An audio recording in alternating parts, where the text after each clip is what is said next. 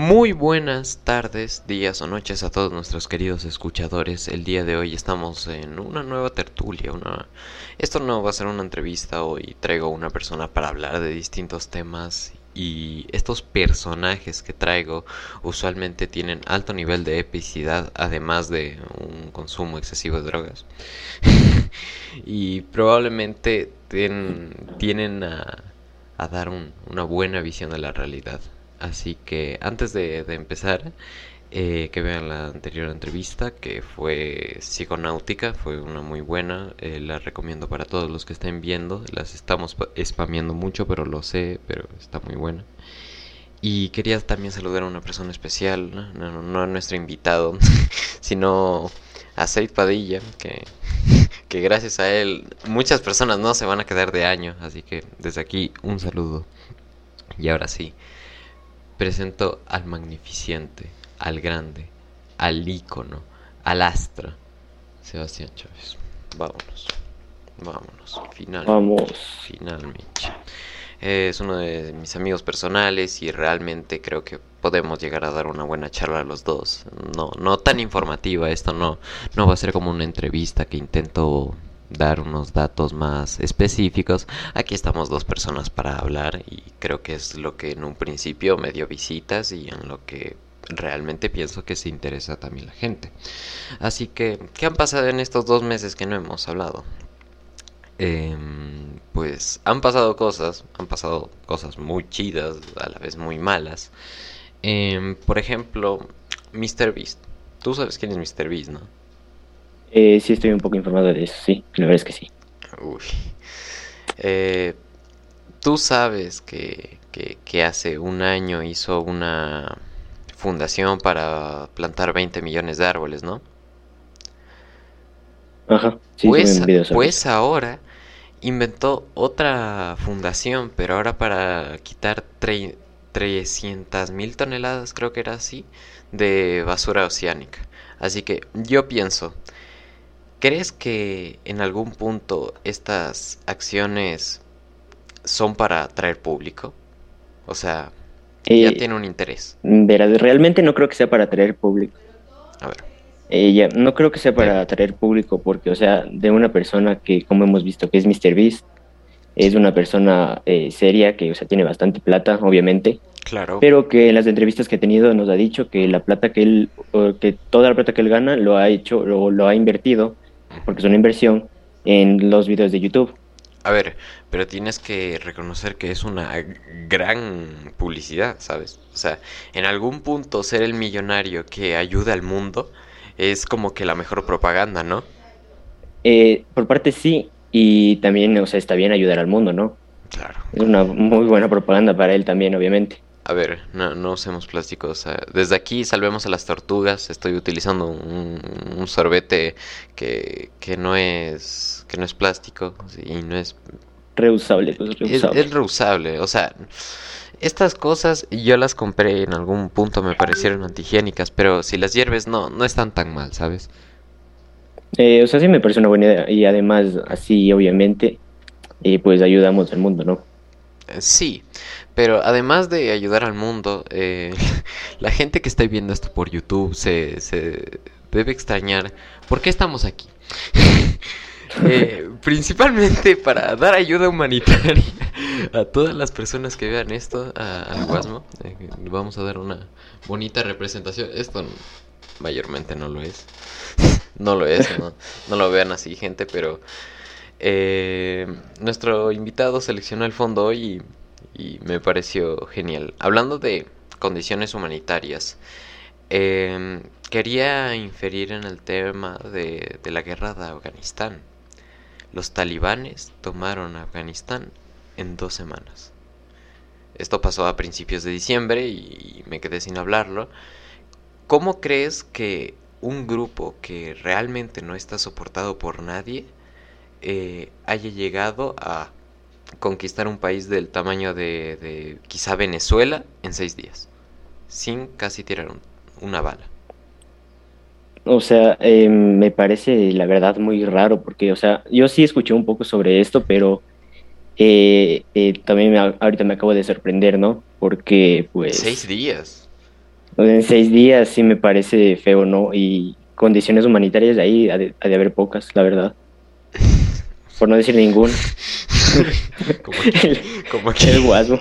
como aquí, pero a ver, es un país que ha vivido demasiados años en guerra y creo que ni tú ni yo podemos decir qué es lo que es vivir en un, un sitio con condiciones así. A ver, estamos grabando un podcast para, para varias gente. Se nota que nuestra condición monetaria no, no está tan jodida. Ajá. Así Eh, que, sí, ¿no? ¿Tú cómo ves eh, que gente millonaria invierta para ayudar a la sociedad? Que estos millonarios en parte también se aprovechan de las masas. Por ejemplo, veamos el caso de Elon Musk. Eh, ya verás, es el mismo caso de MrBeast, podemos decirlo así, ¿verdad? Eh, que, o sea, al tener mucha plata, tú te puedes hacer también una, te puedes alzar como persona, o que te puedes hacer más famoso tú donando a, a, a fundaciones que necesitan. No sé si me entiendes. Sí, sí. Entonces, pues yo digo que está bien, sí, pero me gustaría que en vez de dinero, que es lo que les sobra, que ellos impartan conocimiento, que el conocimiento ahorita es lo más importante. Bueno, y también en sí adoctrinación, porque hay muchas partes en las que son tierra de nadie. O sea, campos de, de, de- de Siria están totalmente ocupados por gente que tiene sus propias reglas y se maneja por sus reglas. Así que, bueno, un caso más cercano. En Esmeraldas no hay alcalde. O sea, Ujú. así no hay autoridad. Hay, hay dos a tres muertos por día en situaciones de violencia. Yo creo que estos sitios con una violencia más alta deberían recibir un, una apropiación cultural sin necesidad de dañar a la sociedad, ¿sabes? No como lo que se ha hecho en Afganistán de, en Afganistán de imponer, imponer, imponer. Eh, no, o sea, de aquí, bueno, podemos hablar del país ya un poco. Eh, básicamente, la problemática de aquí es la moral. O sea, aquí en el país no tenemos una muy una, una educación buena. Eh, por ejemplo, en, en esto del, eh, del colegio, nosotros Sí. fuimos a dar clases a escuelas fiscales, ¿no? Sí, Y me di cuenta que la, que el- No, o sea, la no, educación ahí es nosotros- asquerosa. Sí, la, es la educación ahí es asquerosa. A ver, O sea, los niños no entienden nada, no saben nada. sí, sí, O sea, y ese es el principal pro- problema, porque, o sea, algunas personas saben decir que las universidades, que todo esto, eh, o sea, sí es el problema, pero el principal problema aquí es la educación desde primaria, o sea, desde, desde las familias también. a ver, si vemos la adoctrinación de las familias, es porque realmente la familia ecuatoriana tiene en promedio cuatro hijos y medio. Cuatro hijos. Yo, yo, por ejemplo, con mis hermanos somos tres, ¿sabes? O sea, hay mucha gente y creo que poco tiempo para adoctrinar. Y creo que esa desinformación al paso del tiempo llega a ser mal. Eh, sí, también creo que es una problemática bastante la sobrepoblación que ahorita tenemos, no solo en el país, sino en el mundo. En, en toda parte. Eh, ajá. A ver, eh, considerando que Bangladesh es un país de la mitad del tamaño del Ecuador y tiene casi el doble de población de Rusia. En serio. Sí, Qué miedo. el doble de población de Rusia y es la mitad del Ecuador. Sí, ultra chistoso. Y a ver, si vemos estas ciudades, eh, en algún punto sí nos puede llegar a, a extrañar la cantidad de gente que hay.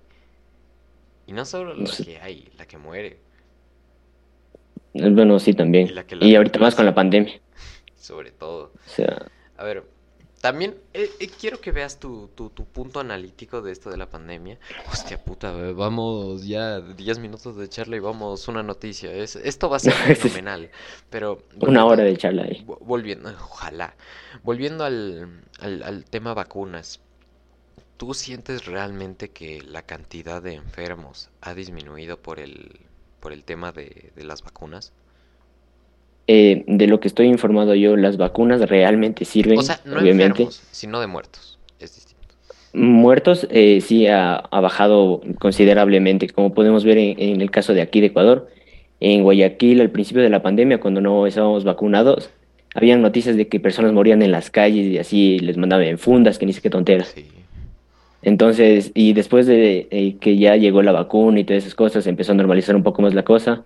Entonces, ahí obviamente pudimos ver que las personas ya no se estaban muriendo en las calles y que ya hubo una disminución de la muerte de las personas aquí. Y no solo aquí, en todo el mundo. En todo el mundo, pero eh, estos sitios como Bangladesh, Tailandia, en los que no se tiene medida de nada, ¿crees que son honestos con las cifras que dicen? Eh, realmente no puedo, creo que no, porque No se puede. no se puede No decir se nada de eso. Bueno, de- dejando, dejando el tema... eh, oye, y empezamos hablando de los talibanes y terminamos en las vacunas, somos, somos fenomenales. Eh, viendo un aspecto más a sociedad, somos demasiada gente en el mundo, sí, somos, somos muchos, pero a tema sociedad valemos la pena, porque quería memorar una noticia en la que se hizo tendencia, ahora eh, aparentemente es tendencia,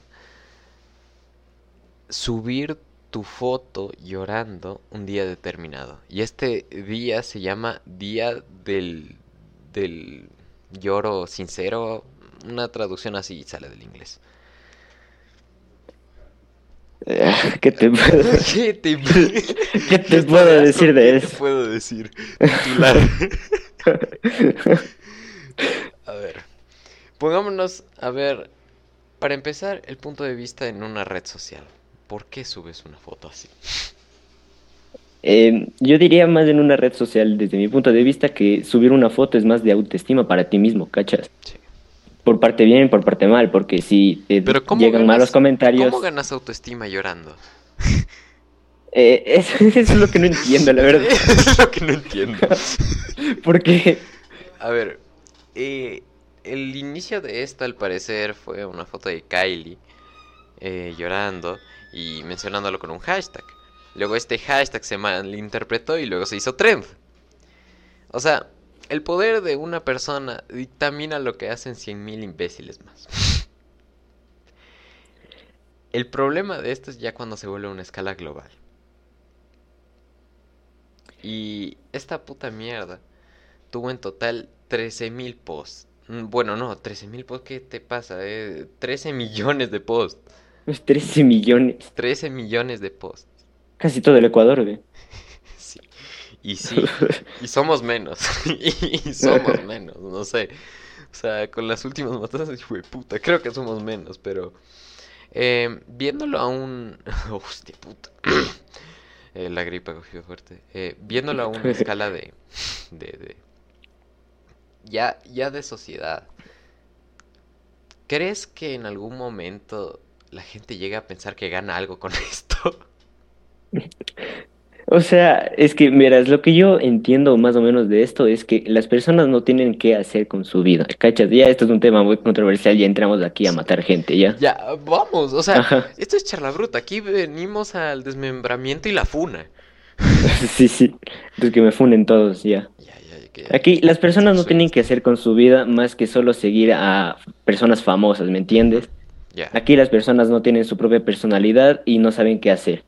Entonces aquí es donde viene que si esta persona, eh, digamos, tal persona, para no poner ejemplos, hace eh, un trend en TikTok, digamos algo así, y que se termina dañando a esa misma persona, entonces soy tonto y voy y le sigo, porque no sé qué hacer con mi vida. Porque soy tonto y le sigo. O sea, Ajá. tú ya mismo interiorizas que ya eres tonto. Así mismo. Es que ya este es un punto ya de necesidad, un punto en el que la gente carece de, autopercepción y encuentra el placer en las cosas más vagas. Pero llegando un poco más a este tema de redes sociales, hay una cosa que es verdad. eh, que dos de cada diez personas de Instagram han sido diagnosticadas con depresión. Y esto sí es un problema.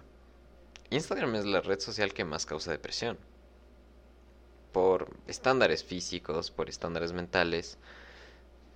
¿cómo crees que llega a ser tanta o tan poca gente? Verás, o sea, lo que yo pienso de las redes sociales así en general y también de Instagram, una basura. una basura. Y que, o sea, si vas a subir tu foto, tú obviamente tienes que saber eh, cualquier cosa que te pueda pasar, ¿me entiendes? Sí.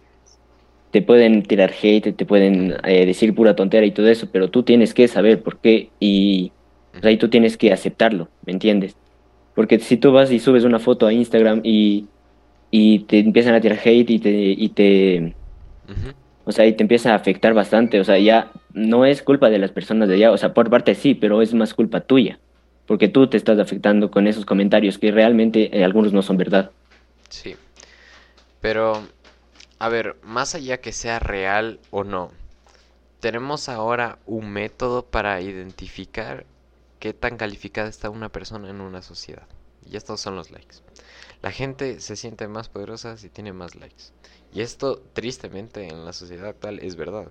Yo conozco gente que me ha dicho personalmente, si es que no llego a los mil likes, yo ya siento que estoy vacío. O sea, a mí personalmente me han dicho esas cosas. O sea, yo viéndolo desde un punto social, porque yo también pertenezco en parte a esto e intento dar mi opinión más objetiva, pero no creo que lleguemos a nada si el objetivo es recibir la atención, por querer recibir la atención. O sea, sí, porque, o sea, solo por likes te vas a sentir bien o mal, o sea, no me parece, porque, Es, ¿qué es onda? un determinante Ajá. que está mal. Seamos realistas. Eh, yo tomo en cuenta muchas situaciones actuales que el humano no está acostumbrado a un contenido tan rápido, a una comunicación tan cercana como la tenemos ahora y a la vez tan lejana, porque la gente que se aísla es enorme, puto Sánchez. Pero tú y yo sabemos quién es, la, la audiencia no lo entenderá, pero no, nos reímos con este chiste. Bueno, eh, vamos un poco a este, a este, a este tema del acoso, un poco a este tema de, de Instagram, de también la funa, la persecución. Y tú sabes quién es Henry Cavill, ¿no?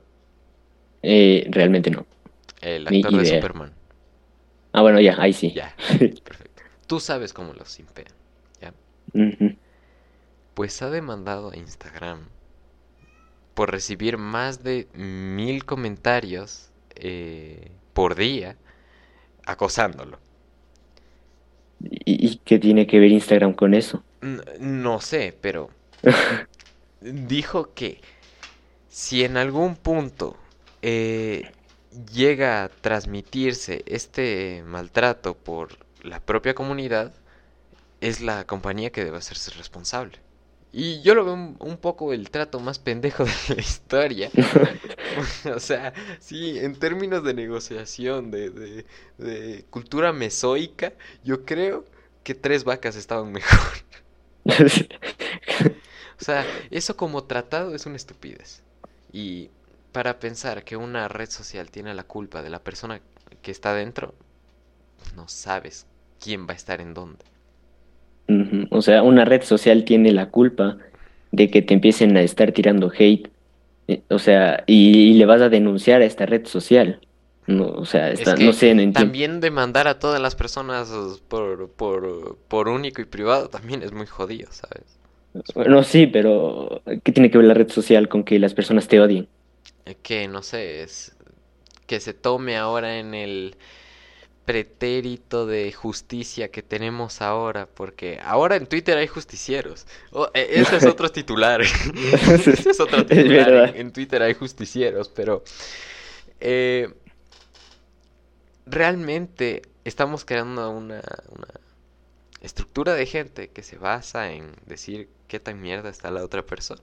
Y por eso tenemos la cultura de la cancelación y todas esas mamadas. Así que, si en algún punto llega a decirse esto de que, jaja, vamos a demandar a la red social por la gente que hay dentro, ¿qué culpa tiene la red social? Como cualquier empresa, como cualquier sitio. Sí, o sea, mm, es que no entiendo la verdad porque Literalmente, ni que la... Mira, Henry se quejó, quiere demandar a la empresa. Y ahora estamos haciendo el caso supositorio de que una persona quiera funarlo porque no está bien. Y le hunda la carrera, como han hundido a la carrera a muchas personas. O sea, la red social básicamente no tiene que ver el, o sea, el, por cómo se portan las personas dentro de su red social, ¿me entiendes? O sea, eh, básicamente la red social no tiene, eh, no tiene por qué estar resolviendo los problemas de tu vida. Si tú subes una, o sea, si tú eres tal persona, tienes tal personalidad y a las personas no les gusta, la red social no tiene nada que ver con eso. ¿Me entiendes? Pero que una superestrella demande un acoso brutal, porque hay, hay, hay que ser realistas. Como hombre hay que admitirlo que él es el propósito de cuerpo griego que todos aspiramos a ser, el ultra máximo. O sea, ya como como persona, realmente te jode. Y no, no tienes un culpable porque son millones de personas. Y solo lo tienes porque eres una persona famosa. Mm, es verdad, o sea. Pero no sé si llegaría al punto de estar denunciando la red social. A ver, o sea, ¿qué otra cosa podemos hacer? No tengo ni idea, pero denunciar a la red social sí me parece un poco raro, la verdad. Mm, ya, pero denunciar a uno por uno también es muy raro, ¿sabes? No mm, van a denunciar uno por uno. Eh, el tema de acoso en redes es, muy feo. El tema fun en redes es muy feo. Y es algo que gente como yo, sobre todo gente como yo, puede experimentar más. Pero yo veo que él tomó la iniciativa de intentar defenderse y al no buscar un, un, blanco, intentó llegar a la opción más fácil, hablar con los directivos. ¿Qué coño pasa en su red social? Eh, bueno, sí, eh, o sea, desde ese punto de vista de decir, hablar con ellos y que la, por ejemplo, que Instagram le ayude a él, eso es diferente, no estar denunciando y amenazando que por qué la red social es tal cosa y por qué tiene comunidad tan tóxica y me están jodiendo la vida a mí. O sea, pero sería diferente que la red social ayude. La, mejor opción yo creo que sería es que si pasa un tema de estos de famosos, realmente les digan a las empresas, oye, estoy recibiendo demasiado acoso, identifica a estas personas, les manda un tipo de perfil que, que o sea, le pueden dar la cuenta porque para verificar tu cuenta primero la tienes que dar a Instagram. O sea, que den la cuenta un rato y que eliminen a todos los perfiles. Sí, o sea, sería una solución que quedaría, solución mutua, digámosle así. Mm. Porque tú estás eliminando comunidad tóxica y estás ayudando aparte a un famoso, ¿entiendes? Sí, y además eso te da muy buena visión, porque gente caliente va a haber en todo el mundo, pero no todo el mundo debe comérsela. Em, es verdad. Qué buena analogía, Increíble. hablando de, denuncias. hablando de denuncias. Quiero hablarte de un caso que, pasó hace poquito, hace unas 3, 4 semanas. Eh, Kevin Strickland eh, es un, una persona... Es que este tema es muy complicado hablarlo en, Bueno, en temas latinoamericanos no, pero en Estados Unidos es más difícil. Era una persona afroamericana que cuando tenía 19 años fue denunciada por un asesinato falso.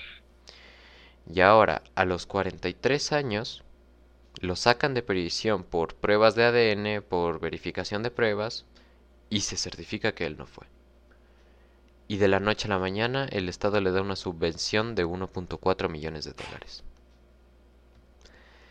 O sea, pierdes 30, bueno, 20 y algo años de tu vida. Porque él tenía cadena perpetua, él se iba a quedar toda su vida ahí. Y que de la noche a la mañana seas millonario. O sea, de alguna forma tenían que... Que pagárselo. O sea, pagárselo, claro. O sea. No, no se puede pagar el tiempo, tristemente. Tristemente no se puede pagar el tiempo, es obvio, pero, o sea, ¿de qué otra forma le podrían haber pagado? A ver, si ya lo vemos así, a ver, podrían culpar a la persona real, decirle a la familia, eh, subvencionar a la familia del tipo, porque también la familia, porque este tipo al parecer tenía hijos ya cuando, cuando lo acusaron. O sea, también subvencionar a la familia del tipo, porque no pudo estar. Em, es un tema muy complicado, es un tema en el que vemos ramas legales, pero con lo mucho que se mueve el dinero en Estados Unidos, que estos son de los típicos casos de gente que se hace millonaria de la noche a la mañana, ¿crees que sea una de las personas que podría manejar bien su dinero y no irse al diablo? o sea, después de tanto tiempo así perdido y no sé, la verdad, no podría decirte, yo cacho que no. Hablando de, de tema de cárcel, ¿en algún punto crees que hay una redención? O sea, mm, especialmente por algo que no hiciste, ¿sabes? O sea, pero ¿crees en algún punto que en la cárcel la gente se pueda redimir? Mm, es que es un tema muy complicado porque, por ejemplo, aquí en el país también han pasado casos así. Obviamente debe haber un montón de casos de esos, pero no se sale, no, sale a la luz. del Estado aquí, aquí. Y no, y no es muy complicado. Eso. Aquí dicen bien gracias nomás, o sea. Aquí literalmente puede haber personas en la penitenciaría del litoral, que aquí está muy famoso, la verdad. El problema de cárceles lo hablé en un caso anterior. Que no tienen la culpa de lo que hicieron, por ejemplo, eh, digamos, su familiar mató a alguien y él fue y él fue el que le metieron a la cárcel y no al familiar que mató, ¿me entiendes? Y en la penitenciaría del litoral le matan a él y él no tenía que estar en la cárcel porque fue su familiar el que el de la culpa. O gente que directamente no es criminal. A ver, definamos lo que realmente es un criminal. Una persona que va a 180 una vez y que se animó no es un criminal. Es una persona que cometió un delito. Pero no es lo mismo que un asesino. Y lo malo de nuestras cárceles es que están todos mezclados. Ajá, e-, ese es el problema también aquí. No es una por, por eso te digo, en la penitenciaría, en la penitenciaría del litoral pueden estar personas inocentes y los propios de, de estas bandas criminales les matan a ellos, siendo inocentes. O sea, no. Además de que hay un grave problema de, estructura. A ver, eh, aquí va a venir otro titular. Yo cuando voy a trabajar al estudio de Nao TV, todos véanos a la jueves 7 de la noche, algo así es. Bueno, eh, trabajo en un estudio de grabación. Y cuando estaba volviendo de mi casa era un poco tarde, tipo 6, 6 y media. Yo tengo que ir sí o sí a la Marín para coger los buses uh. al valle tanto que criminalizan a los Latin King en las noticias de, los de los collares, ¿no? Blanco, punto, blanco, punto. Que están afuera de la marín. Están ahí. Están ahí. Seis de la tarde están ahí fumándose un porro. O sea. A ver, no me digas que, que la situación carcelaria no está bien cuando no pasen esas cosas. y a ver. Hablando más de estructura interna, ¿crees que en algún momento alguna provincia como el como Guayas, por ejemplo, pueda colapsar? Verás, o sea, ahorita eh, actualmente esto está muy, muy feo porque básicamente, eh, si hablamos económicamente, eh, personas como yo, supongo comparto pensamiento con otras personas yo ahorita no tengo nada de ganas de irme a Guayaquil, digamos, llego a Guayaquil y me matan, ya estoy navajeado allá. Qué puta, Ajá. miedo. Entonces, económicamente el turismo puede verse afectado. Desde otros países lo mismo, porque capaz salen... Turismo en Guayaquil hay poco. Más turismo ahí en Quito, en Galápagos, en Cuenca. Eh, sí, pero o sea, ahorita he estado viendo también que llegan cruceros a Guayaquil. Ya, pero usualmente los puertos portuarios, irónicamente, irónicamente están mayormente en Manabí, porque el Guayas es una bahía.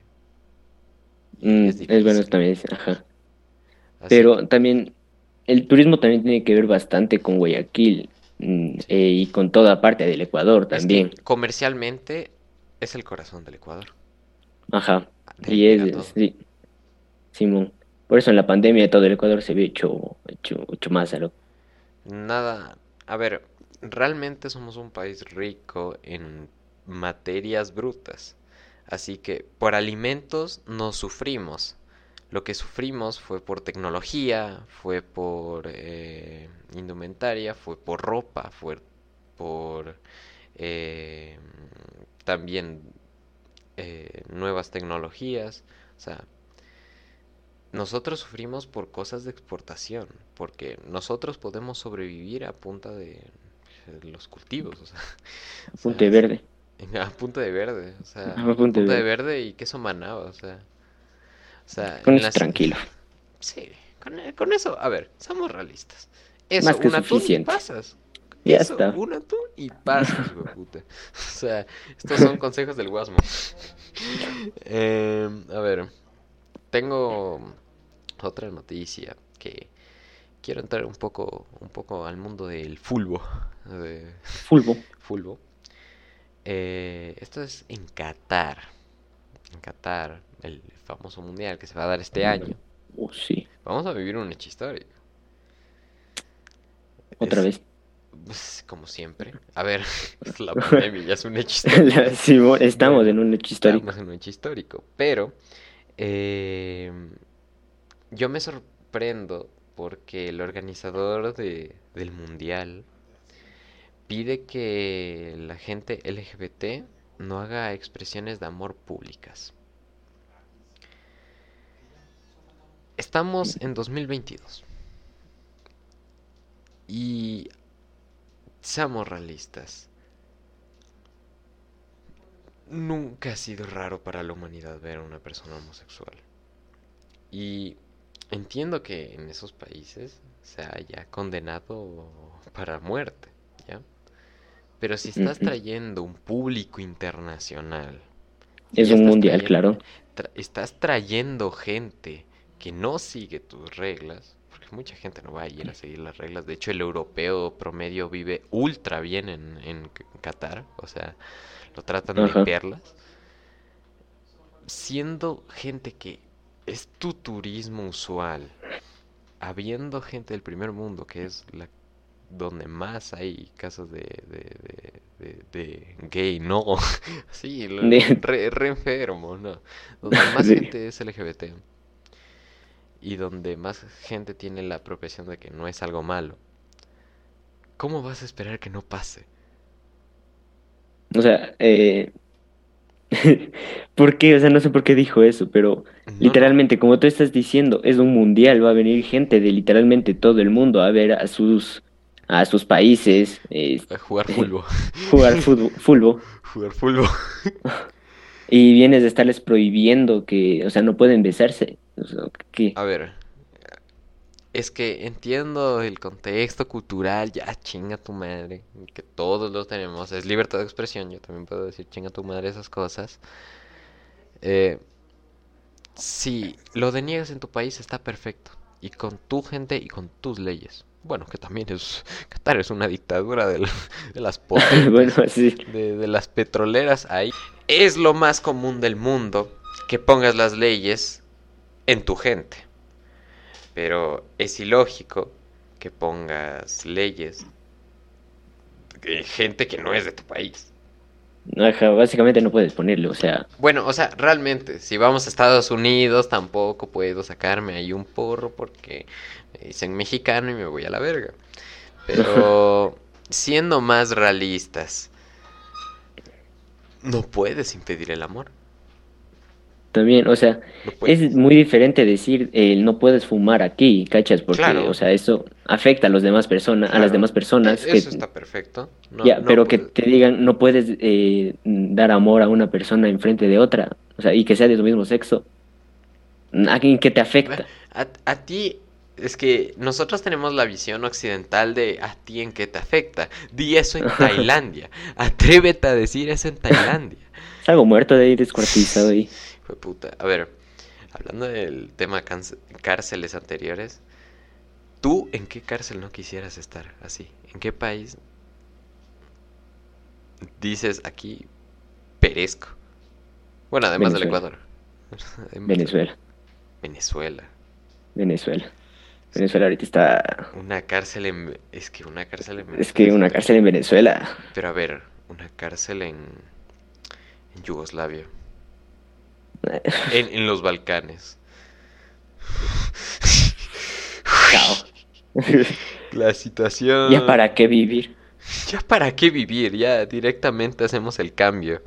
Eh, hablando de, de- de- de tema furbo, hablando de tema furbo, eh, bueno, más que furbo, conceptos de lo que es el fútbol actual, porque Xavi ahora es el, el entrenador del Barça, Ujú. Laporta es el nuevo presidente. ¿Tú cómo ves estos cambios?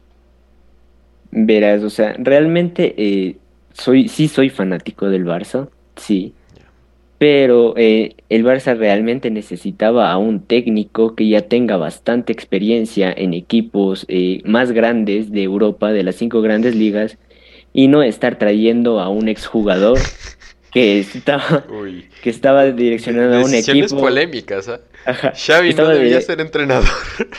No, la verdad para, para mí es que no.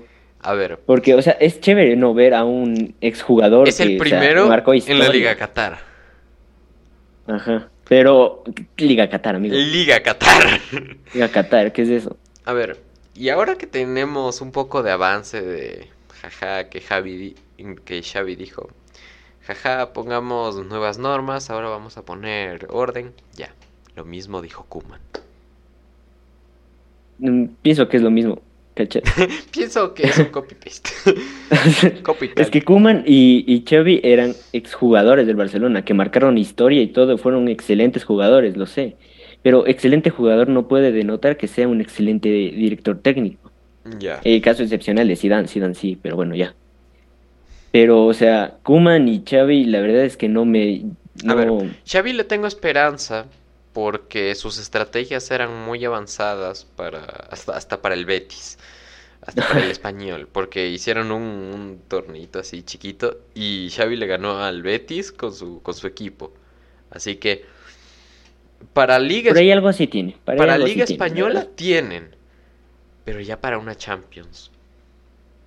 Es lo que te digo, o sea, les falta experiencia en un equipo más grande, no sé si me entiendes. Que, y además, o sea, Xavi, te digo, es un jugador histórico del Barcelona. Eh, hacía sus cosas y todas esas cosas chévere, pero eh, no es un buen director técnico, o sea, No, como no, como entrenador no está no está madurado. Yo creo que puede tener uno de los mejores carreras para para para el posible Barça, pero ahora lo veo muy difícil. Lo veo unos 3, 4 años negros para el Barça. la verdad sí, porque y hasta ahorita están jugando con jugadores que, Jóvenes, vienen del equipo B. claro, muy muy, jóvenes. jóvenes. Pero Está el caso de Gaby, pero es lo bueno es que es el único equipo que ha apostado por los jóvenes y realmente no tiene una estructura que antes era centrada en Messi. Ahora intenta, bueno, un, un Titi ya no, pero un Titi estamos en las últimas, pero antes intentaron ir al, por por el Kun Agüero hasta que ya eh, ya le Pocho. casi muere, pero bueno. Casi muere. De hecho, eso, eso también no, he- no he hablado del retiro del Kun Agüero. O sea, Triste. uno de los mejores futbolistas, al menos de la historia argentina, que se retire por uno de los problemas al corazón. Y estos problemas se veían desde antes. Y los, los controles médicos no, no le ayudaban en esto. Y pongámonos a pensar ya el fútbol como disciplina. Hay que mejorar los servicios médicos para que no pasen cosas como el Agüero. Sí, porque, o sea, no me parece que de la noche a la mañana tenga problemas del corazón, obviamente. Estaba en el sea- Manchester, pim pam, pim pam, y, Llega al Barcelona y chao. y bueno, como Messi, Fallezco. como Messi. A ver, eh, tenemos que ser realistas. Hicieron un fichaje de, de los dinosaurios, de, de, de un poco del tiempo paleolítico, Dani Alves, no me jodas. Dani Alves. A ver, es, es un fichaje del año del Paleolítico, tenemos que ser honestos. Sí. Pero apuestan por el futuro y no lo veo un Barça para ahora, pero sí para el futuro. Eh, hablando de este tema, hablando un poco de ligas y, y equipos realmente, el Newcastle fue el equipo mm, más revalorizado de toda la historia. Un jeque en Qatar compró el Newcastle por 140 mil millones de, de- de- de euros, creo, algo así. O sea, una cosa... De libras debe ser. Libras, Sí, o sea, libras, aún más caro. Ajá. O sea, un equipo de Serie B. Básicamente. Imagínate comprarte al Aucas por ese dinero. Ah, semejante tontero, amigo. O sea, semejante. Bueno, es que si ya tengo ese dinero, me ficho a Mbappé, Messi y a mi padre, ¿sabes? O sea, Yo me abro vivir a Marte, yo, yo me voy a hacer un chamán en, en Plutón. Pero Sí, mo. es que sí. Estar comprando equipos. Andar comprando equipo. Es que hay que ser serios. Esto del tema jeques y equipos de fútbol está jodido. O sea, verás, aquí también sí es un tema controversial porque eh, la plata en el fútbol no lo es todo. Aquí vemos el ejemplo, dicen que me pones del Newcastle. Puede tener, o sea, tiene un jeque que le compró al equipo, pero el equipo puede ser una tremenda basura, amigo. O sea, es, te puedo poner un ejemplo un poco más controversial todavía. El Uy. PSG. El PSG es una puta mierda. O sea, Amigo, yo- tiene mira, a Messi, mira, tiene a Neymar. mira, O ahora sea, mismo, yo, yo declaro, odio al PSG. Uf, Odio al PSG. Tengamos en cuenta que no tienen una estructura básica. No tienen un equipo determinado. No, no intentan ir por Mbappé. No intentan ir con Di María. No intentan ir con Messi. No están haciendo nada. No están haciendo nada con Ramos. ¿Qué fue ese fichaje de, de, de Azucre? O sea, que además lo sacaron. Y a. Por eso te digo, eh, está Ramos, está Neymar, está Messi, está eh, Mbappé, está Di María, está Marquinhos, bueno, Marquinhos, Históricamente eso. y exponencialmente es el equipo con más leyendas. ¿Qué Sí, carajo? pero el equipo que menos sirve, El, el he que menos visto- gana. No el que menos gana. juntos. está, o sea, se fichan a Messi, están en una liga eh, que son de las cinco grandes ligas del mundo, pero una liga que no es competitiva, ¿me En entiendes? vez O de sea, fichar a Messi, yo, yo veía más que, que ficharan a alguien como el Ibrahimovic. O sea, Ibrahimovic, sí. ¿Mm? A ver, no está mal. a ver. Tienes que reconocer que es un- uno de los pocos GOATs que no se les tiene reconocidos y que hay que admitir que su racha es impecable. La verdad que sí. Su racha es impecable. Pero te digo, o sea, por más que el equipo esté lleno de estrellas, no tiene, o sea, un juego bueno, ¿me entiendes? Prefiero a Modric antes que Mbappé. Así te lo dejo. Uy. Uf, no te Uy. mato. A ver, a ver. ¿Tú eres Team Mbappé o Haaland? Me gusta bastante Haaland, la verdad, si te soy sincero, me gusta bastante su personalidad. Es que Haaland tiene una mejor personalidad, tiene una mejor actitud de juego. Nunca he visto una visión de juego tan alta como la de Messi ni Maradona como la he visto en Haaland. O sea, su entendimiento del juego es perfecto. Así mismo, o sea, es que Haaland me encanta su personalidad porque te digo, pueden ir perdiendo, pero él sigue dándole, sigue dándole, corre y, o sea, es todo eso. En cambio, Mbappé pueden ir perdiendo y literalmente le importa un bledo Sí. estar perdiendo y no hace para, algo para que el equipo crezca. Voy, y- voy a cobrar mis 3 millones al PSG. Aquí mis 3 millones y Al yo me abro a dormir. Ajá. A ver, esta, esta revalorización de equipos, seamos honestos. Hay equipos que actualmente no se les habla mucho, pero están yendo muy bien, a un muy buen camino. Por ejemplo, yo veo al Bayern como uno de los campeones de la liga inglesa. Realmente. Al, ¿qué- ¿A qué te refieres con el Bayern? El Bayern Múnich. Bayern Múnich. Ah, o sea, ese es de la liga, de la Bundesliga, de la liga alemana. No, qué, qué imbécil, sí, me trabé, me, me trabé con el Tottenham, disculpa.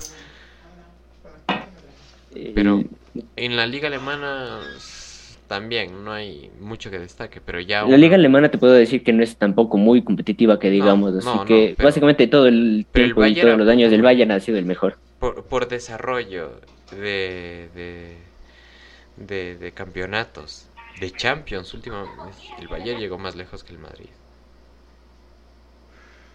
Bayern llegó más lejos que el Madrid hace dos años. Eh, sí, o sea, de, de, lo que yo he visto al Bayern ahorita, y así, bueno, cuando ganó la Champions, es que el entrenador Hansi Flick, que le ayudó un montón, porque ese Bayern ahorita es como una máquina, literalmente. O sea, todos están súper ordenados, todos saben a dónde mandar el balón, todos saben en dónde están sus compañeros y todos son bien organizados, o sea, es un buen juego. ¿Tú eh, qué equipo, así de entre todas las ligas europeas, lo ves como la mejor promesa aquí para los años?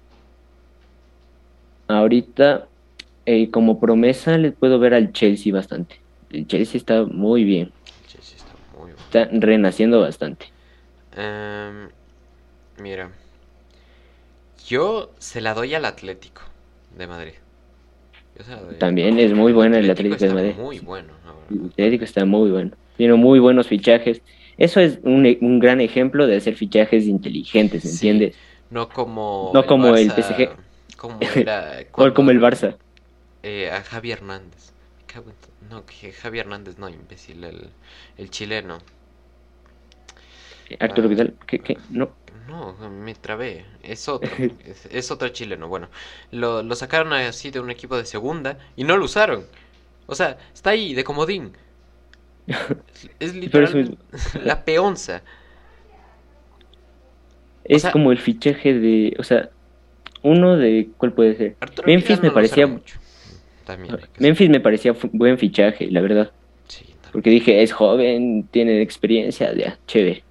Pero aquí me vienen a estar fichando a Luke de Jong y es como que, ¿qué es de eso? ¿Qué es de eso? En serio? ¿qué es eso? ¿Qué es de eso? En serio, Luke de Jong. A ver. Que en su equipo no estaba bien y le meten al Barcelona para que esté peor todavía.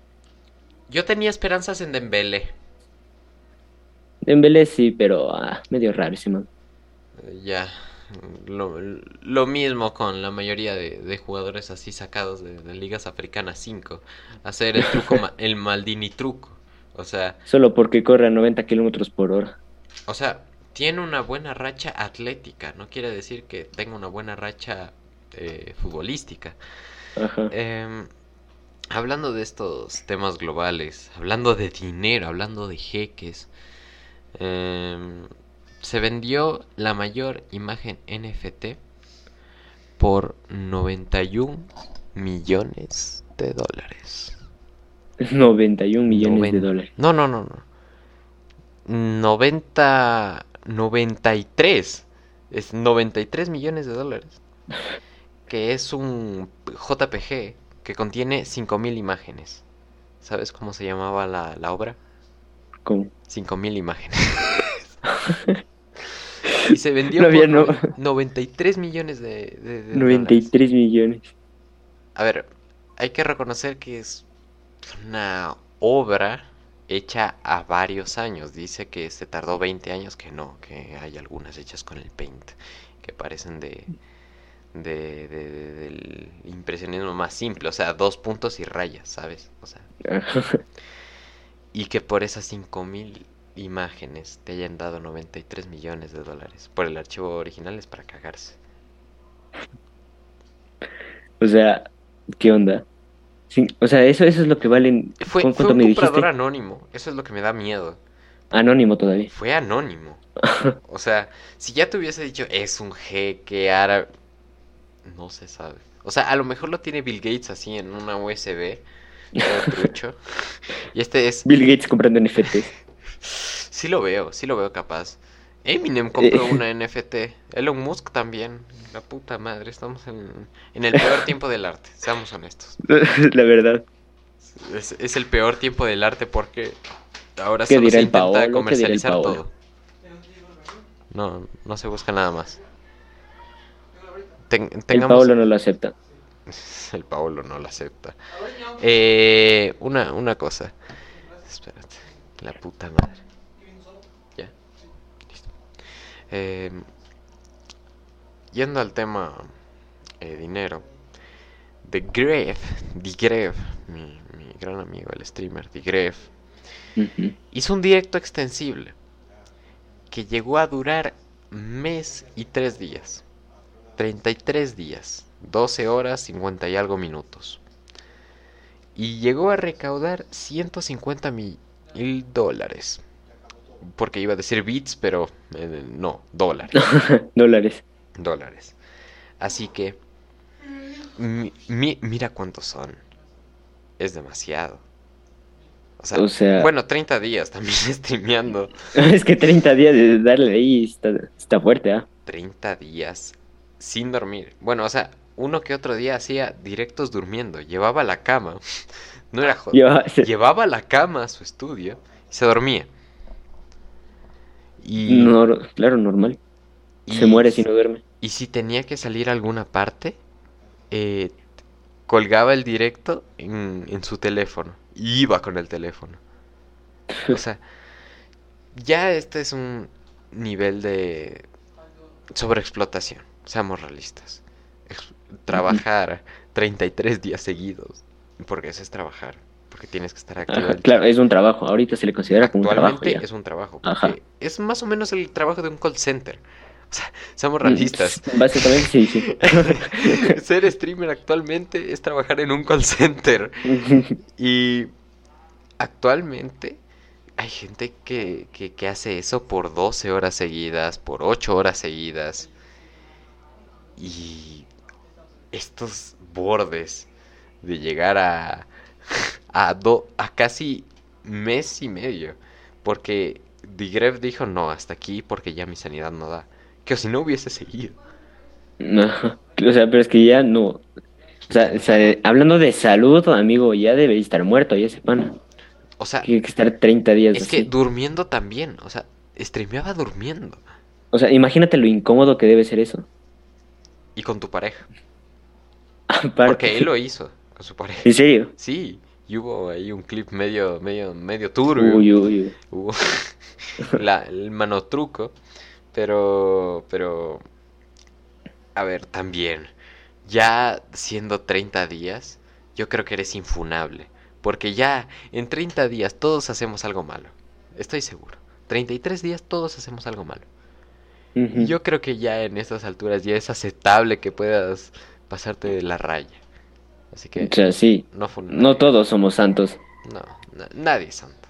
Todos tenemos, todos tenemos algo de malos. Ajá. Algo hay. Pero viéndolo en una perspectiva laboral, ¿cómo, cómo ves el sobreexplotamiento de horas ahora en Twitch? Eh, o sea, esto yo diría más que es, es, cosa de los streamers, ¿no? Porque en el caso de Gref, él, él, pudo literalmente cerrar en cualquier momento, porque digo, ya me siento mal, a los 15 días cierro, al dos, a los dos días cierro. Sí, sí. Pero él, o sea, tuvo la, la fortaleza mental de seguir hasta casi el último momento y porque las personas le empezaban a donar y seguía y todo eso. Volviendo al tema principal de condición humanitaria, Elon Musk junto a otras personas ricas eh, intentaron potenciar el, el, el reproducimiento de gente. Decía que la gente necesita tener más hijos. No sé. Está raro. Eh, eh, mira, eh, aquí te digo, es otro tema controversial porque ahorita básicamente estamos viendo que las parejas prefieren tener perros, gatos, animales en vez de hijos. Sí. Y yo comparto eso, o sea, ahorita. Sí. Yo comparto esa idea. No, puedo dar. ¿me cachas? ¿Y para qué? Y, o sea, hasta el 2051 supongo que ellos hicieron cálculos, supongo, porque... Supongo.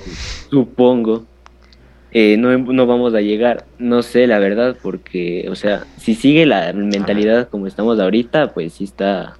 a ver, un hijo por familia es lo renovable, es lo normal. no, no, lo que debería ser. Lo que debería ser. Bueno, anatómicamente no, porque la naturaleza dijo la mujer se puede reproducir todo el tiempo que quiera y el hombre hasta los 70. Bueno, también la mujer hasta los 70. Bueno, no 60 pero medianamente en todo el trayecto de su vida adulta. Y varias veces. Así que creo que el hecho de que ahora nos occidentalicemos y veamos la vida con recursos, somos el único animal que paga en el mundo por vivir. Eh, es que sí, pero sí.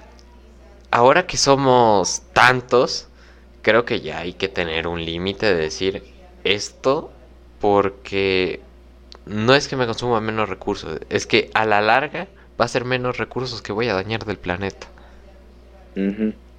Y hay gente como Angelina Jolie, cuando estaba con Brad Pitt, que adoptó así siete hijos. ¿Por qué? Porque quería darles una vida mejor. Que después del divorcio no sabemos dónde quedaron los siete hijos, pero cuidado, eso, es problemático. Eh, viéndolo a, una escala, ¿crees que en serio la gente debería tener mm, más de dos hijos? Eh, más de dos hijos me parece ya bastante. O sea, dos más de dos hijos ya es mucho. es mucho ya, o sea, con dos hijos, un hijo está bien, obviamente, tenemos que seguir existiendo. No, no, o sea, eso es lo que nos prevalece, nos da prevalencia, porque ahora la, la, medicina ha permitido la estancia de vida más larga, no hay selección natural, por lo tanto, así que podemos cuidarnos de mejor manera. Esto es lo que determina el futuro de la especie. Si nos reproducimos tanto a una escala, va a haber, bueno, de hecho que esa es otra noticia que quería profundizar contigo. Eh, según los inspectores de la NASA, eh, por el cambio magnético que está teniendo ahora la Tierra, estamos a punto de entrar en la primera extinción eh, global. Así que, o sea, este, extinción global como lo vemos, una, una, una, una versión no de los dinosaurios, pero sí quitarnos un 60% de las especies actuales. Un 60%. 60% de las especies actuales hasta 2100. y las que no hemos conocido. Claro o sea, nos faltan de largo. Nos faltan de largo y, ya matamos a unas varias. sí, muy, extinguimos unas cuantas y todavía hay más. ¿Qué es eso? Y, a ver, de hecho creo que esto es donde apunta la naturaleza, porque cada vez encontramos cosas más pequeñas. O sea, realmente eso es lo que pasa, encontramos cada vez cosas más pequeñas. Y cuando encontramos más cosas más pequeñas, descubrimos que no somos tan grandes. Y ahí nos podemos saber que nuestra latencia en el mundo puede acabarse así. ¿Y, y qué es lo chistoso? Que las cosas más pequeñas son las cosas que más nos hacen daño. En el caso del coronavirus. Y sí, o sea, mientras más sea, el tamaño importa. Ah. el, tamaño importó. El tamaño finalmente importó. Pero hablando de, de estadística y de gente poderosa, porque antes hablábamos de... hay que reconocer que Elon Musk es poderoso y la iglesia también. Vamos a hablar ahora de otro sector que también es poderoso, el gobierno. Eh, especialmente el consulado británico. Eh, pasó una cosa muy chistosa hace unos días, que en el consulado británico hay 12 baños, ¿ya? En 11 de los 12 baños encontraron trazas de cocaína. En, el consulado. En el consulado británico. Y dos, muy, y dos eh, de los baños estaban muy cerca de la oficina de, del primer ministro. O sea, uff. De, de 12 baños, 11. Eso ya es una situación. Uno te entiendo. Está grave ya. Uno te entiendo, pero. Pero 11 de 12. 11 de 12 baños. Y esto ya hay que reconocer eh, las altas clases siempre han sido dispuestas de estas estupefacientes y ha sido muy común en la sociedad. ¿Crees que a esta altura un gobierno como el, el británico, que tiene totalmente cancelada la coca, porque totalmente cancelada, pero aparentemente los más, los más líderes son los que más la toman. Así que ¿por qué ilegalizar algo que a la final lo vas a terminar consumiendo tú?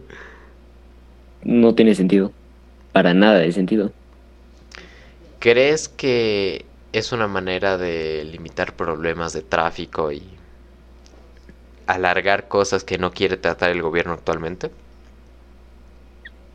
O sea, verás, ¿qué te puedo decir? Básicamente que tú les prohíbas a las personas de estar eh, con estos estupefacientes y que tú los consumas es algo muy tonto. Es como no dar el ejemplo, no sé si me cachas. Claro. A ver. Entonces. Tú en el tema de ilegal o legal. ¿Tú por qué estás a favor? ¿O tienes una opción extra? Por lo legal todo. O sea, sí, todo. Potente. O sea, no todo tiene que ser legal, sino que también tiene que ser moral. ¿Me entiendes? Ya. Pero si, hablamos si consumes drogas es por tu culpa. Ya es, ya es cosa tuya. Es cosa tú te estás jugando de la vida y ya nada. A ver, también hay drogas que, por ejemplo, la marihuana tiene uno de siete billones de chances de morirte. O sea, tampoco mames. tampoco así. O sea, también hay que tener en cuenta que se han criminalizado drogas alrededor del tiempo. Miren el podcast anterior y el siguiente video que voy a subir va a ser de eso. Pero eh, viéndolo desde una perspectiva más así, ¿tú ves la despenalización como algo próximo, al menos aquí en Ecuador? Eh, ¿El de la marihuana? No, no, eh, en, general. en general. General. En general, la verdad es que no. O sea, no, y no deberían tampoco. No. A ver, sería muy raro ir, ir a una tienda y en vez de, comprarte un bolo, te compres así un, un, tubito de coca. sería muy raro. O sea... Es que quizá para nosotros es raro porque no vivimos ese mundo, ¿sabes? No, no, no como aquí. No, aquí, aquí se vive mucho. Ahí se encuentra en aquí, aquí, aquí, vive, aquí se encuentra mucho. De hecho, también eso es una problemática aquí en los sectores eh, públicos de Ecuador. Eh, públicos, no, no. Pero eh, de hecho sí, también hay otro estudio en sitios públicos, en las basuras de sitios públicos. En 50 de promedio, en 13 hay jeringuillas. Esto no puede ser. ¿En serio? En 50 de 13, de, o sea, de 50 a 13 en sitios públicos ecuatorianos hay jeringuillas. O sea, o sea y... es una escala muy grande. La verdad. Pero hay que considerar que somos mucha gente. Y, a ver, más allá de que sociedad drogada o no, ¿lo ves moral?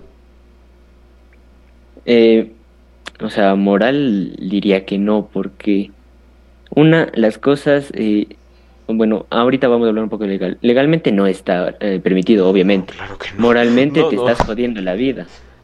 A ver, sí. O sea, te estás jodiendo la vida y probablemente estás jodiendo la vida de tu familia y de otras personas. O sea, moralmente no está bien, obviamente. Sí, sí. Pero también viéndolo desde una perspectiva, es una esta gente se la paga. O sea, ellos sacan de, su capital mucho dinero para esto, porque las drogas no son baratas. Y pongámonos a pensar en todo el dinero que fluye y que el Estado no tiene cuenta, porque son cosas ilegales. Y el problema ronda sobre todo en Latinoamérica porque aquí es donde hay, bueno, y Medio Oriente es donde hay más tráfico porque hay más puertos. Más puertos y menos control. O un control muy malo. Muy, bajo, Ajá. Si gente como Pablo Escobar pudo entrar pudo estar en la valla de la Casa Blanca cuando el Interpol lo buscaba, es que el, regimiento de, Latinoamérica es absurdo. Es chistoso. la verdad. o sea, para que el criminal más buscado del planeta y quizá la persona con más dinero del planeta, Pablo Escobar, no haya sido encarcelado por, por el sistema colombiano. Es que el sistema colombiano está muy mal. Pésimo. Bueno, hasta ahora. De hecho, saludos a Dylan, que se fue a Colombia. No, el Dylan. saludos a Dylan. Saludos, saludos, saludos a Dylan, el nuevo Pablo Escobar. Eh, el siguiente Escobar, ojalá. O sea, el podcast subiría de nivel. Podría ser una entrevista así, Daniel Rojo, brutal. Pero Entrevistando a Pablo Escobar 2.0. entrevistando al mayor, al mayor cartel de droga de toda Latinoamérica. Se- sería fenomenal. Eh, hablemos un poco más de temas absurdos, ma- tema- temas más para reírnos, temas más para, para aliviar el ambiente, que, que hemos visto cosas chungas, que hemos visto Ajá. cosas pesadas. Eh, vamos, vamos a ver algo de, de lo que consumimos todos. Y de hecho literalmente consumimos, porque todos comemos. Eh, KFC. KFC promocionó que desde ahora iba a vender el 50% de sus piernas veganas. Veganas. Veganas. Como que veganas, amigo, Vegan- pero si es pollo, vegano. Pollo vegano. Pollo vegano. Pollo vegano. Vamos a morir. Vamos. Esto lo ves como el declive de la sociedad. Esto ya Pollo lo ves vegano. como la ca- caída. se venda pollo vegano. Increíble. Pollo vegano. Pollo vegano. Uy, eh, hice, eh, hice el, el gafastruco para la gente de Spotify. Mámeme el huevo. Pero es que sí, a ver. eh, cosas que pasan así en directo cuando estamos viendo el video. eh, no, no se explican cuando, cuando soy una persona en Spotify. Pero yendo más, más al tema. Eh, pongámonos a pensar que KFC es una de las cadenas de comida rápida más grandes de todo el mundo. De un producto alimenticio animal. ¿Cómo vas a suplentar todo eso? Sé que hay opciones veganas. Por ejemplo, en McDonald's hay opciones veganas, pero no, no son tan opciones, consumidas. pero no, no todo. No todo. No la mayoría. No Ajá. todo. 50% de sus piernas van a ser veganas. No me parece. Es- Amigo, es, es es- tanto. A ver, pollo, amigo, no, no vegano. no hay ¿qué es tanta gente vegana. es que este, esta, esta iniciativa se hizo principalmente porque a los agricultores se les hacía mucho más difícil comerciar pollo por esto de la pandemia, por el transporte, por este tema. Y para disminuir la cantidad de pollo se hizo una eh, junta entre legumbres y, y- y- y cosas indias. ¡No! y garbanzo, sí. Ah, garbanzo. Y, y se hizo, y se hizo eso. O sea, Pollo se hizo vegano. pollo vegano. Pollo Es vegano. increíble. Pollo vegano. A ver. Tú pensabas en 2010 que en 2022 íbamos a tener algo como, como casas flotantes, algo así, ¿no? Chinga tu madre, pollo vegano. Terminamos teniendo pollo vegano. Pollo vegano. Increíble. O sea, cachemos el nivel de, de- de necesidad de infraestructura social para que antes de que salga un, un, un- un- sistema biorenovable de basura, hicimos el pollo vegano, güey. O sea, si nos, si nos invaden los marcianos, que no creo, creo que somos esperemos demasiado- que no, esperemos que no. No, No quiero, no no creo. que ven el pollo vegano. Yo creo que son demasiado inteligentes y nos ven a nosotros como demasiado tontos. Es que si llegan a caer aquí, el, el- una de las cosas que primero van a ver va a ser el pollo, va a ser el animal, va, va- va a ser el ser constituido gracias a millones de años de evolución de aves y reptiles, siendo ridiculizado por una unión de garbanzo y hierbas. ¿Cómo me Pollo vas? vegano. A ver, el, cli- el clip de este podcast va a ser el pollo vegano, efectivamente, pero Pollo vegano. es que el cúspide de nuestra humanidad es el pollo vegano. Eh, hablando de otras estafas, porque el pollo vegano es una estafa. El pollo vegano es una estafa. ¿Sabes quién es Logan Paul? Simón. Sabes que, que sabes lo, todo lo que ha hecho. Actualmente, ¿cómo ves a Logan Ajá. Paul? ¿Cómo, ¿Cómo te sientes con Logan Paul? Mal, la verdad. No sé, no, me parece mala persona. Quiere atención. A ver, de todo, pero... mm, Tú sabes que actualmente hizo un- una promoción para, para crecer más su canal con lo de las cartas Pokémon y esto de la inversión, de de cartas. Yeah. ¿Te acuerdas que le salió un Charizard que, que fue revalorizado en 3.5 millones de dólares? Pues déjame informarte que era falso. Ahí era falso. Déjame informarte que, que era tristemente falso. Era un trozo de cartón.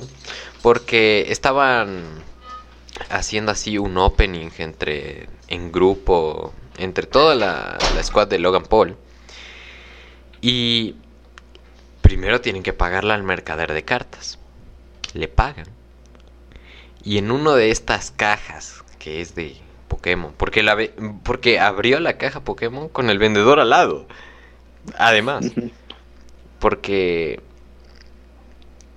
vieron y algunas sí estaban, o sea, estaban, pero eran falsas. Y eso se descubrió después. Pero cuando hicieron el opening, abrieron una caja en las que abrían el sobre y salían cartas de Magic in the Ward. O sea, de Magic. O sea, estaban ultra pirateadísimos esos. Y conste que el vendedor dijo, no, a mí también me estafaron, porque yo compré el pack completo de cajas por 2.8 millones. 2.8 O sea, millones. que el problema ya no era del vendedor en sí, era de todo el sistema de tráfico. Sí, Todo una estafa millones. increíble. 3.5 millones de dólares. Al menos Estafados. en cajas, en cajas de Pokémon, que ya me parece de, de por sí. ¿A ti te parece una buena inversión? Eh, cajas de Pokémon, o sea. No, no, no. Amigo, A ver, ten- tengo 300 dólares, voy a invertir en cajas de Pokémon. a ver, 300 dólares te da un sobre. No una caja, Bueno, te da un sobre. A ver, porque también en un sobre te pueden venir cosas de 10 mil dólares, como es el, el famoso eh, Blastoise o 100 mil dólares, que creo que es un Charizard normalito, que ya el PSA 10 vale 3.5 millones. Y que una cartita que haya salido hace menos de 30 años valga tanto, es enorme. Hablando de cartas. Hablando de cartas. Hablando de cartas. Hablando de cartas. Hablamos de Magic, que fueron las famosas cartas con las que fueron estafados, pero realmente Magic es una variante de de, de, de, de- de la empresa, porque la empresa hace Pokémon, hace Magic, hace eh, Yu-Gi-Oh, hace un montón de cartas. Hay un juego de Magic que es muy famoso en, al menos en Europa, en Estados Unidos. Acá no ha llegado a pegar porque mm, la puta madre aquí pegó Yu-Gi-Oh. Ajá. Y lo que pegó de este juego es que habían cartas que no se podían utilizar en el juego porque estaban rotas, porque literalmente rompían toda la estructura del, del juego. Ujú. Y estas son las fa- famosas cartas revalorizadas y, y sustanciosas, porque son solo de primera edición. Pues déjame informarte que un, un granjero en Illinois, no, no se sabe el nombre, porque también qué puta vergüenza, qué puta vergüenza haber sido el tipo de esta nota, porque votó un, un folder lleno de cartas Magic de primera edición. ¿Ya? Lo botó. Y luego se redescubrió, ya evidentemente totalmente dañado, que las cartas que estaban eran las de primera edición. Y que en total, en todo el folder, podías tener alrededor de 13 millones de dólares. Voto 13 millones de Voto dólares. de la 13 base. millones. No. 13 millones 13 de dólares. de la base. millones de dólares. O sea, Qué increíble. que mi inversión en el podcast ha sido 50 dólares, coño. Que y perder que unas tres- cartas valgan 13 millones. Una- y que las vote todavía. Y que las vote, porque no lo sabía. No lo supo hasta en el momento en el que las redescubrió viejas y dañadas. Y dijo, ah, Ah, valían Ah. 13 millones. valían 13 millones. A ver, en total, pero una que otra valían 1.2 millones. O sea que realmente el precio neto estaban en cuatro cartas que eran totalmente ilegales en el juego, pero se habían sacado. Y Increíble. que en esas cuatro cartas esté alrededor de, de un promedio neto de 7.8. O sea, ya perder cuatro cartas 7.8 millones de dólares. Y con cuatro cartas, cuatro pedazos de cartón. Cuatro pedazos. no, no, Cuatro cartas, pedazos de pedazos cartón. de cartón. No, si, si lo vemos de esa manera, eh, es que son trozos de cartón preservados. que la iglesia no ha sabido hacer esto bien y los coleccionistas sí. Es verdad, es verdad. Es verdad. Y cuando vemos cosas así, cosas de coleccionismo, esto, esto es absurdo. O sea, no, no, no hay que ver para otro lado. O sea, podrá ser una inversión, sí, porque vale eso. Porque es una cosa que salió en su tiempo y que no se puede sacar más. Perfecto, puede entender eso. Pero de aquí a que valga 1.3 millones de dólares, un, un- un trozo así. No mames. Mm, no mames. No, o sea, Y ¿Qué además que con el que no puedes jugar. O sea, que esta Porque está carta, roto. que esta carta está dañada, que esta carta no se puede usar en el juego. O sea, ¿de qué te va a servir? Botar una carta que solo sirve para venderse. O sea, esa carta fue netamente hecha para los coleccionistas. y ya. Y ya. O sea, un millón de dólares voy a coleccionar. Un, no, no, no, un cartón voy a coleccionar. Un, col- un Un cartón, voy a de- coleccionar. Porque es verdad. Básicamente sí. En cuestiones de inversión es jodido. Hablando de inversión, quiero entrar a otra celebridad, pero primero quiero preguntarte sobre este tema. ¿Tú cómo ves el tema simp y, y dedicación al, al youtuber en, en internet? Al menos en, en nuestros últimos años. O sea, eh, de que las personas quieren volverse youtubers, ¿a eso te refieres? No, no, me refiero ¿Qué? a ser sim de los youtubers, de pagar a los youtubers, de, Ah, por ejemplo, estas chicas que hacen bathtubs, de estos chicos que abren puro OnlyFans. ¿Cómo lo ves? ¿Cómo lo ves la idolatrización a este tipo de gente y que no se los puede bajar de su pedestal? Mira, verás, eh, básicamente sí se me hace chistoso ya.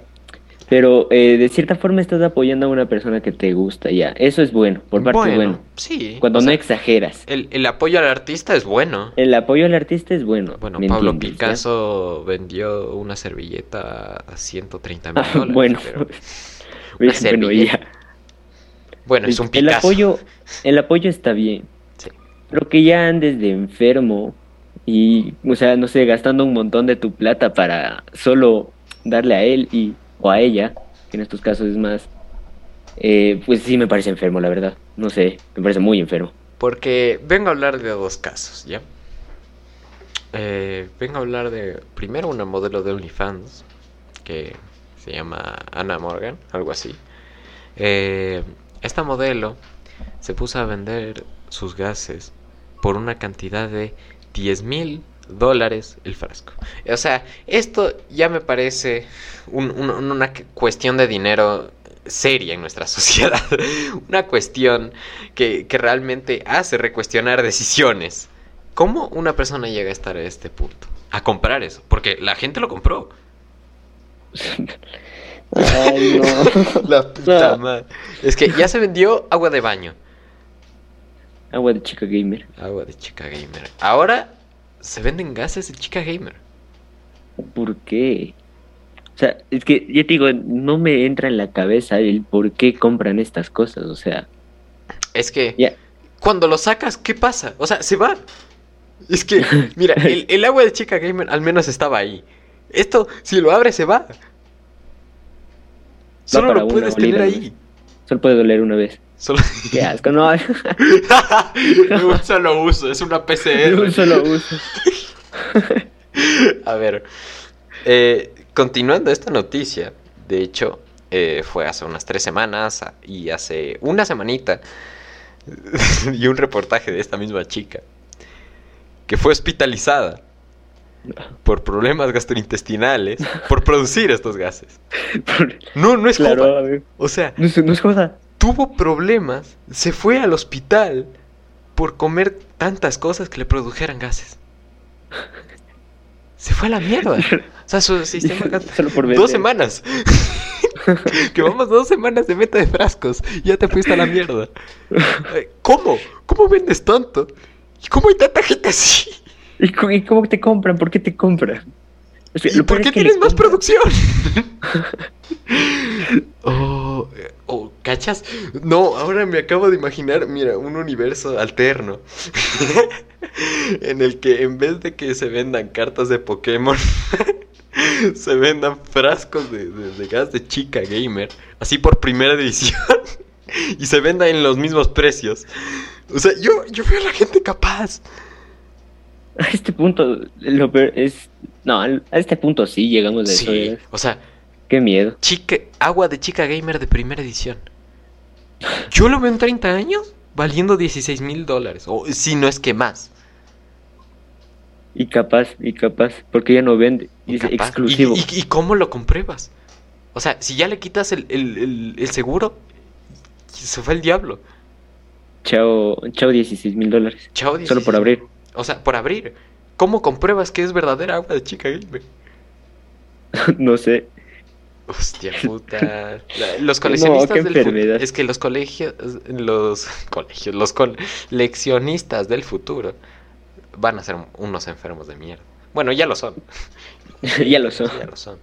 Van a ser peor. Em, hablando un poco de, de, de así, gente. Vimos a Logan Paul, vimos a esta chica. Te- Traigo a una persona conflictiva. Una persona que, que- que- que con Twitch no ha tenido mayor problema, pero con la sociedad sí. Te vengo a hablar de Pokimane. Ah, ya. Ujú. ¿La entiendes, no? Ajá. Em, tú sabes que hacía mucha incitación sexual, bla, bla, bla, bla, pero no venimos a hablar de eso. No venimos a hablar de eso. Venimos a hablar de que en uno de sus streams más largos, porque creo que era un extensible así de hasta máximo 12 horas, em, por la doceava, bueno, no que digo doceava, por la onceava hora, hizo como que un gesto y como que se vio. No sonó nada, no sonó el. Pero se insinúa que bajó y subió, porque hizo este movimiento. Para la gente de Spotify, chinguen a su madre. Pero eh, se supone que bajó a su mesa, hizo así y luego subió. Pero si hubiese sido algo con, con por ejemplo, eh, la comida, te acercas la comida o, o la muestras o algo. No acercas tu cara a la mesa. Porque ella acercó. Normalmente coges la cuchara y te pones de la boca. Claro, o, o lo que sea, no sé, no sé cómo comen los humanos. Ah, Pero- Sí. A ver, bajó su cabeza y se acercó a la mesa. Yo creo que sí tiene una connotación ya mala. No, no tiene sentido de ser. Y está medio raro eso. Está muy raro. Es que el problema es que no, no, no. Bueno, yo lo digo como el problema, yo lo digo como si fuera la mejor situación del mundo, que se hubiese escuchado el... O sea, eso ya, ya, ya. Adiós su carrera en Twitch, pero el punto es que fue baneada por estos dos días. Y que Ah, le banearon por eso. le banearon dos días. Pero luego gente como el Chocas, que por quedarse AFK unos 30 minutos, o sea, así en Sí. directo, sin nada, 30 minutos, lo banearon una semana. O sea, el, el control de Twitch es muy preferente. Es muy preferente. Creo que sí, o sea, y aparte porque esto del chocas, creo que sí sé el contexto de por qué se quedó así, porque creo que, Se, O sea, se quedó afuera de la casa. ajá, se quedó afuera de la Se casa y dejó las llaves dentro de la casa. Y, se, y un, una semana sin stream. Ajá, y una semana sin stream. O sea, quitas el salario diario de una persona. Porque ese Es su salario, trabajo, Es su claro, salario. es su trabajo, ajá. Te lo quitas por una semana. Por el simple hecho de que se quedó fuera de la casa. Es que esto qué es. ¿Esto qué es? Y luego, y luego la chica del OnlyFans se snifa cocaína en, en- en su, en su mesa y todo bien. O sea, el control de redes de Twitch es muy jodido. Y Está, yo- está muy raro eso. Mira, mira, yo tenía dos streams en los que vi Red Bull, ¿ya? Yo vi Red Bull Batalla Ajá. y según unos lineamientos de Twitch, tú puedes ver este tipo de eventos con un pequeño retardo. Yo no sabía de este retardo. Y por eso me puse a ver el evento mismo, mismo en directo. Y, y, me clavaron una sanción de dos semanas. O sea, me mandaron ¿En Sí, por ver un evento que se estaba transmitiendo en vivo en la página de Red Bull Batalla. Que, que mi stream tenía abajo el link de Red Bull Batalla. Me suspendieron dos semanas por, por, por, por, por streamear un evento de freestyle. Simplemente por, por no saber que tengo que tener dos segundos al menos de latencia. Dos segundos. Es tiene unos controles medios raros. Dos segundos de latencia. Es que es. Por dos segundos de retraso te banean. Esto, esto, esto es imbécil. es que esto es retraso. O sea, mira, que yo te quiero mucho Twitch, que, que, me has dado muchas alegrías, que, que sí, que a veces transmito charlabuta ahí, pero si me vas a banear por dos semanas, por el simple hecho de retransmitir algo, que yo lo estoy reaccionando, y que, que además un cuarto de la pantalla es mi cara. ¿Sabes? Porque yo también me he tomado estas cosas en serio. Y en la zona en la que sale. No tapo el logo de Red Bull Batalla porque tampoco soy tan hijo de puta. Pero tapo ahí una parte que realmente es considerable del espacio de la cámara. Realmente estoy reaccionando a ella.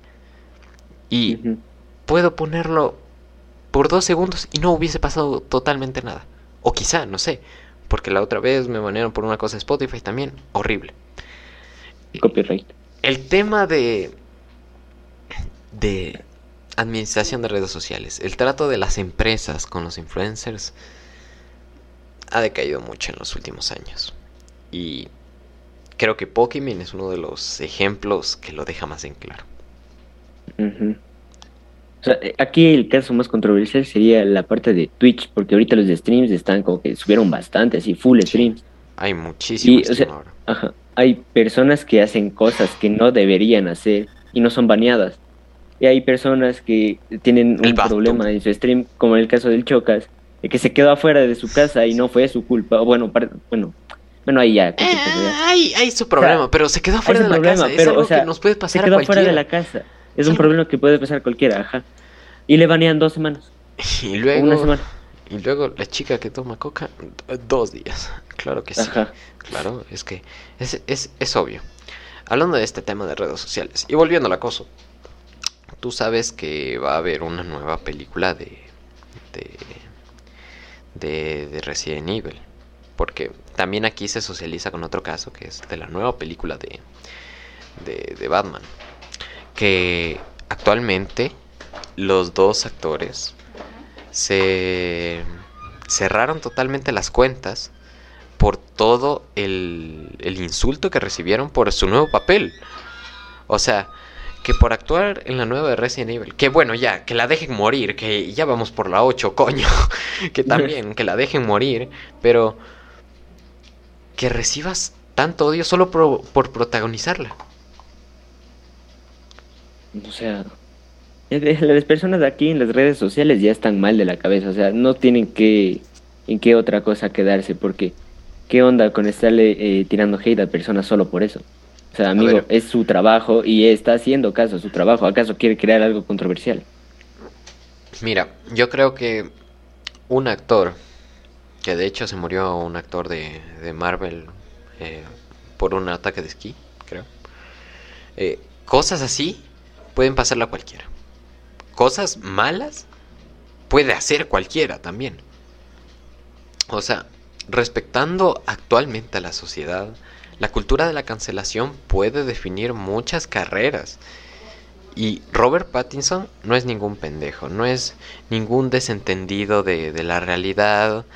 Él es el actor de Crepúsculo, el, vampiro. O sea, ya tiene una carrera. Carrera. Tiene prestigio, sí, ya. Sí, igual ultra cringe, pero va a participar en la nueva de Batman. Pero no se ve mal el nueo Batman, ¿eh? No se ve mal. Así, por ahí, sí, opinión personal, no se ve tan mal. Y, esto lo hablé también en otro podcast con Cucho. Eh, realmente en la nueva película de, de, Batman se va a interiorizar un poco más en el tema de, de lo que era Batman, un detective. Batman era un detective y por eso no, no lo vemos como, como el anterior Batman de, Eh, ¿Cómo era este weón? Eh, el Batman que sale en Batman contra Superman, el mismo. El de Ah, la es Liga de una basura, amigo. Sí, Es una basura. sí. Weón, es el ser más masado. O sea, físicamente es el que más se parece a Bruce Wayne. Pero actualmente. No, amigo, no. Hablando de este, este tema un poco de películas eh, extravagantes, eh, salió al, al cine una película que solo se estrenó en Europa y en el Festival de Cannes sobre todo. Eh, fue una película llamada Cría. Y esta película fue ganada el premio con, con casi menos diálogo. ¿Por qué? Esta obra representa una, una vida en la que un, un momento manabí más o menos, porque una oveja tiene, tiene un- una cría que tiene cuerpo humano, pero un brazo y la cabeza de cordero. ¿Qué Y la película es más impresionista porque intenta mostrarte toda la belleza de Escandinavia, así, eh, primer mundo vibes, así brutal, pero es más un arte visual. No, no escuches diálogo, no es una historia, es un arte visual. ¿Crees que el cine podría llegar a una nueva visión de, de cine así? Eh, la verdad es la primera vez que escucho y que, o sea, que me han topado el tema de esto. Y me parece una muy buena idea porque, o sea, visualmente tú puedes eh, eh, tener pensamientos muy buenos, ¿me entiendes? Tú visualmente puedes tener un montón de pensamientos y visualmente también eh, muchas personas aprenden bastantes cosas, ¿me entiendes? Visualmente es eh, donde personas pueden, no sé cómo puedo decir esto, varias personas eh, les gusta bastante lo visual y por lo visual es que se les queda grabado las cosas en la cabeza. viendo esta visión más retrospectiva del arte, porque la cinematografía ha tenido planos de todo tipo, de todo tipo. Pero ¿piensas que en algún momento este tipo de arte va a ser un género en específico, como terror, película, algo como impresionismo? O sea, un Me cine bastante. Sería- específica para, para, para verlo, no para, para entender una historia, para entender un contexto, sino para disfrutarlo, admirarlo. Es que varias personas tienen diferentes gustos, ¿me entiendes? Y Claro. si hablo personalmente, a mí me gustaría ir a ver una película así. O sea, algo visual, algo así que sea súper chévere y que me dé pensar A bastantes ver, cosas y, y sobre la también... película. eh, Sí, sí, porque eh, habían algunas... Yo, yo vi extractos de la película. Hay muchos cuadros que son muy expresionistas, o sea, que realmente eh, retratan la emoción con lo que pasa alrededor, no, no con, con diálogos o con una actuación impresionante, sino con lo que pasa alrededor. Y creo que eso es lo que hace bizarro y a la vez muy buena esta película. Es como el arte, más o menos. Sí. Básicamente sería un tipo de arte si llegaría a salir. Sí. Porque el arte, eh, tú ves un cuadro y el cuadro no te dice nada, no hay contexto. Tú interpretas lo que tú quieres interpretar y tú te sientes como tú te quieres sentir y cómo interpretas el cuadro. Sí. Entonces básicamente pasaría lo mismo con la película. Pero el cine ya de por sí es el séptimo arte. Evidentemente han salido cosas como American Pie, pero... hey, a mí también me gusta a veces apagar el cerebro y ponerme tonto y retonto y ya está. O sea, cosas... Entretenimiento basura. Yo pienso que el entretenimiento basura en, en cierta escala no es tan malo. Eh, como todo, todo lo malo, o sea, todo en exceso es malo, ¿cachas? Sí. Entonces yo creo que sí. Ajá. Hermano, hemos hablado tantas cosas. Es- Literalmente, eh, cada vez que hago una tertulia me tardo una hora y media y no podría sentirme más satisfecho que haya sido contigo. Eh, ¿Tienes algún último mensaje para la audiencia? Eh, no sé, eh, muchas gracias también por invitarme aquí. Sí, pasé un buen momento y además eh, que hemos hablado como una hora y más. Hora y media, sí. Hemos Hora y media, casi, sí. Casi hora y cuarenta. No sé, agradecerte bastante por este espacio y sí, me sirvió bastante. Oye, claro. Muchas gracias. Tú, tú eres invitado aquí cuando desees. Yo fui Ignacio, esto fue Charla Bruta y nos vemos en una siguiente transmisión.